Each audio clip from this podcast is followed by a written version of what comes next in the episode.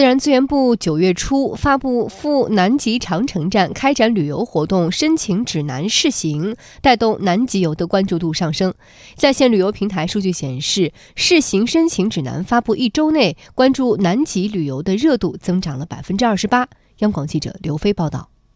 九月十号，自然资源部在其网站上发布了赴南极长城站开展旅游活动申请指南试行。当中提出，长城站一号洞作为南极历史遗址和纪念物对外开放，长城站其他建筑不对外开放。旅游者应按照考察站要求，在规定区域和指定路线内活动。相关消息一出，更多的个人旅游者表现出了对南极旅游的兴趣。线上旅游平台马蜂窝数据显示，申请指南公布的一周内，关注南极旅游的热度增长了约百分之二十八。马蜂窝旅游研究中心负责人冯饶介绍，是一个比较显著的一个增长呢，不少游客开始关注南极旅游。百分之二十八是综合了，比如说搜索、浏览、分享、互动行为，关于南极目的地的，它更多的是体现部分用户他对南极的关注，而不是说真正是决定去南极。按照指南规定，拟申请赴长城站开展旅游的企业，可以在每年九月十五号到九月三十号期间的工作日，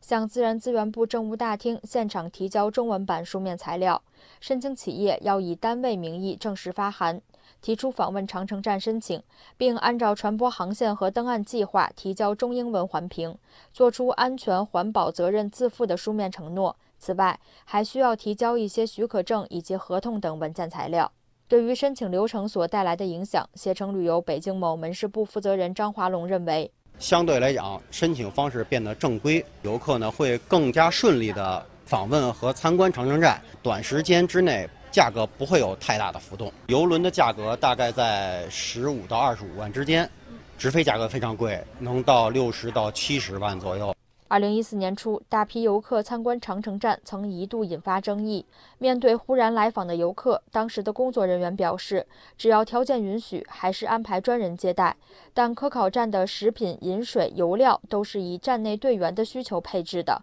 经不起非考察项目的消耗，并且一旦游客身体出现问题，以考察站有限的资源很难应付。中国海洋大学教授、法学院副院长董跃指出，这次这个指南